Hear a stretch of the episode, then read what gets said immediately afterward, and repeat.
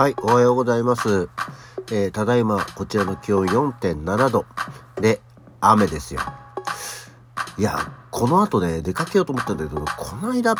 ビニール傘を結構壊れたやつ捨てちゃったんだよね。俺傘、差していく傘あるんだろうか。そんな朝です。はい。改めましておはようございます。1月21日日曜日午前6時18分、起き抜けラジオ西京一でございます。はい。えー、というわけでおかげさまでというか、えー、昨日で、えー、なんか誰か舞台001、モスキートオレンジ、えー、新宿ファンタジーホールの公演、えー、18日木曜日から、えー、全4回公演ね、えー、無事に終了いたしまして、たくさんのお客様をお運びいただきまして誠にありがとうございました。まあ私は雇われ音響照明だったのでね、なんかがっつりここに携わってたわけではないですけれども、あのー、まあ一応携わって、携わらせていただいていて、えー、まあ大きなミスはなくですけど、最後の最後に、なんかちょっとかける音楽のボリュームを気にしてて、名店にするタイミングを逃すっていう、本当だったらもうそこさカーテンコールに行くところでお芝居終わって、暗転音楽をかけて、お、ボリューム大丈夫かなって気にしてたら、ああ名店にするタイミングを逃したっていう、ちょっとずれてしまったっていうところ、とてもね、慣れないことはするもんじゃないねっていうところでしたけども。で、ここのさ、その新宿ファンタジーホールっていうのが、四谷三丁目から、まあ歩いて2、3分ぐらいのところにあるんですけども、あの、まあ、劇場というか、なん、なんていうのかね、ライブハウスじゃないんだけど、まあ、あの、パフォーマンススペースというか、なんていうかっていうところなんですけど、音響照明スペースが中2階みたいなところにあって、で、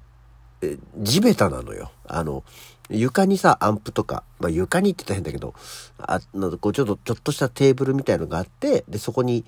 う音響照明のフェーダーがあったりするので、あの、椅子じゃないのね。床にベタ座りなんですよ。で、えー、まあ他の俳優さんたちが、まあ、出はけ、楽屋にも使うようなところなんで出はけをしたりするとかあるんですけど、何でさ、こう、あぐらをかいて操作をするようなところで、で、しかもこう、舞台に対して、えー、横だ、90度なのね、場所がね。こう正面を向いてるわけじゃなくて、90度横に向いた段階で、向いた状態で、こう、こっちは操作をするっていうところだったんですけど、いや別に、それがいい悪いじゃなくて、なんか、あそこがなんかやっぱこう、形的にあぐらを、しかもあぐらをかいてやってるっていう状況だったんで、え今気がついたらですね、右側の尻っぺたと右側の腕が変な筋肉痛になってるっていう 状況でして、痛い痛い痛い痛い痛いっていう、だからちゃんとね、ちゃんと相手、いたたたたたたっていうような筋肉痛になってました。はい。で、昨日は、あの、まあ、千秋楽最終日だったんですけども、12時の回と16時の回。で、上演時間は85分程度だったんで、で、終わって、で、バラすっていうほど何か組んでる、セットを組んでるわけではないので、もともともうセットになってるような小屋だったんでね。で、片付け終わって6時半には、え、カンパケ。で、えー、俳優さん、皆さんは、えー、松本さんと一緒にこう、打ち上げに行くんですけど、私はまあ、今日も早いんで、で、荷物もすごく多かったんで、で、帰ってきたんでね。で、久しぶりに家で晩ご飯などを食べまして、あの、ここのとこずっとその、水曜日の小屋入りから、えー、水、木、金と3日間、まあ、高田が3日間って3日間なんだけど、なんか、まあ終わって帰ってくると11時ぐらいで、うん、なんか小腹が減ったけど、なんかここでご飯、ご飯粒白米ご飯粒を食べるってことでもないしなと思って、毎日あの、スーパーで売ってる、こう、カップに入ったレンチンをするお蕎麦を で、あの、かけそば食ったっていう話をしましたけど、その後もずっと結局3日間、毎晩夜蕎麦を食うっていう、夜泣き蕎麦みたいなイメージになったんだけど、久しぶりに3日ぶりに家でちゃんとご飯を食ったなっていうね、えー、感じがしましたけども。はい。っていうことで、まあ無事にまず一つ終わりまして、で、本、えー、今日、なんですけど、本来だったら、ただ単に俺は芝居を見に行くつもりでしたが、えー、盛岡劇場タウンホール、劇団ゼミナールプロデュース公演、次の魔女は誰だ？を、まあ、まずは見に行くんですよ。11時の回見るんですけど。で、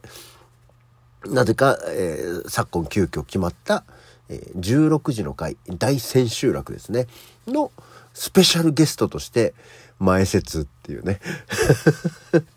えー、っていうことになりましたので、えー、なんかわざわざそれに合わせてチケット予約をずらしていただいた方などもいらっしゃるようなので、ありがとうございますと。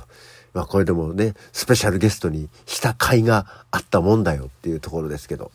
まあこれで万が一ね、まあ西も目当てで、えー、来ていただける方がいらっしゃるのであればね、あの、ありがとうございましたという、スペシャルなゲストの甲斐があるもんだよというところなんですが、だからそれに行くにあたってだよ。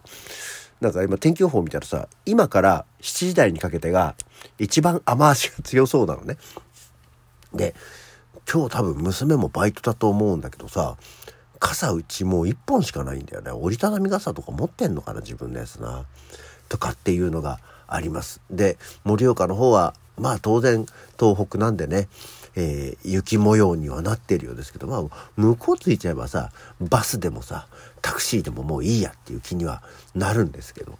川口のこっからうちから川口駅まではタクシーでっていう気にはならないですからね。はい、頑張っていきたいと思います。そんなわけで、えー、今日はこの後、えー、あ、まだ全然終わんないよ、ラジオはね。あの、新幹線乗って、えー、盛岡行きますけど、ね、あの、今ここ、あ、そりゃそうだろ、新幹線は早いんだよってものなんだけど、この時間にここでこうラジオで喋ってて、これから準備しても11時スタート、11時開演のお芝居は見に行けるんだね。見に行くのは行けるよね。でも、大変だよな。だいたい小屋入りなんてさ、あ、でも小屋入りとかって9時ぐらいから入ってんのか。ね、なんか、こっちだと10時入りっていう、小屋入り10時入りっていうのが、まああれですけど、公共ホールだから9時だっただったんだっけ？何しても森、森劇のタウンホール、ね、2年ほど自分ではやってないですけど、自分ではって言うと、自分が小屋入りをするっていうタイミングはしてないですからね、忘れちゃいましたけど。であれば11時いいか。ね、あの、10時入りで11時はさすがに無理があるよねって思って、えー、楽しみにしてるので、盛岡の方々、頑張ってください。出てる人は聞かないか。はい。さて、そんなわけで今日は何の日？今日1月21日は料理番組の日だそうですよ。えー、こちらはですね、昭和12年、1937年の今日、イギリス BBC で料理番組の元祖と言われる Cook's Night Out、夕べの料理ですね、っていうのが放送を開始したと。初回放送はオムレツの作り方ということでございまして、日本では、えー、1963年の今日、えー、てけてってってってでおなじみのキューピー3分クッキングの放送が開始されたということで、まあこちらはね、日本有数の、えー、長寿料理番組となっているので、えー、今日が料理番組の日となっているそうなんですが、えー、そんな中でですね、えー、日本においてさらに長い歴史を持つ NHK の今日の料理、これに関しては、えー、キューピー3分クッキングより、えー6年前、1957年に放送が開始されたんだけども、11月4日なので、今日のこの日は、えー、一線を隠してるというところでございまして、今日は料理番組の日なんだそうですよ。で、あとはもう一つ、ライバルが手を結ぶ日ということで、1866年、慶応2年の今日、薩摩藩の西郷隆盛と、木戸藩、木戸藩じゃない、長州藩の木戸孝義らが、えー、土佐の坂本龍馬の仲介で京都で会見し倒幕のために薩長同盟を結んだと言われております日でございますね。えー、幕末歴史で坂本龍馬ああたり新選組もそうなの？でね、好きな人は、えー、いうあの得意でしょうから、えー、全く興味のない付け焼き場の私がそんな話をしたってあれなんですけど、えー、だってそもそもでねあのどうなの？みんな、このラジオを聴いてる人は幕末好きですか？ね、私は本当にあんまり興味ない。坂本龍馬、邪剣、邪剣の王は 広島だ。ぜよみたいなね、えー、ことは全然知らないですけど、龍馬が行くとかも読んだことないですしね。大井龍馬も読んだことないですしね。あのー、浪人、えー、ジャスター浪人も見たことないですしね。坂本龍馬に、龍馬伝っていうのもドラマ、大河ドラマもありましたけど、見てないな。坂本龍馬を題材にした作品に触れたことって、うん、蒲田行進曲ですら、大して触れてないかな。うん、あの階段落ちのとこ見たなぐらいのイメージだな。うん、まあストーリーは知ってますけどっていう、うん、あんま見たことがないかもしれませんね。どう？あの、どう、面白いのかね？別に無理、無理くり興味を示すことはないんですけど、まあ、っていう日だってっていうことでいい。私的には良しとします。で、あとはですね、今日は、みそじの日なんだそうですよ。これは横浜市のみそじ祭り実行委員会が制定したということで、二十歳の成人の日から10年、それぞれの人が積み重ねた経験をもとに新たなチャレンジをしていくきっかけとしてもらうのが今日。同世代の人が集い、同世代って言ったっちゃ、あ、まあ、みそじだからね、30歳じゃないからね、お互いを励まし合うみそじ祭りを開催、っていうことで、えー、今年、まあ、毎年いろいろちょっと日がずれてるらしいんですけど、が、今日、横浜の大桟橋ホールで、えー、やる、やってたということなんですけども、えー、令和4年の段階で記念日の登録は終了したようで、えー、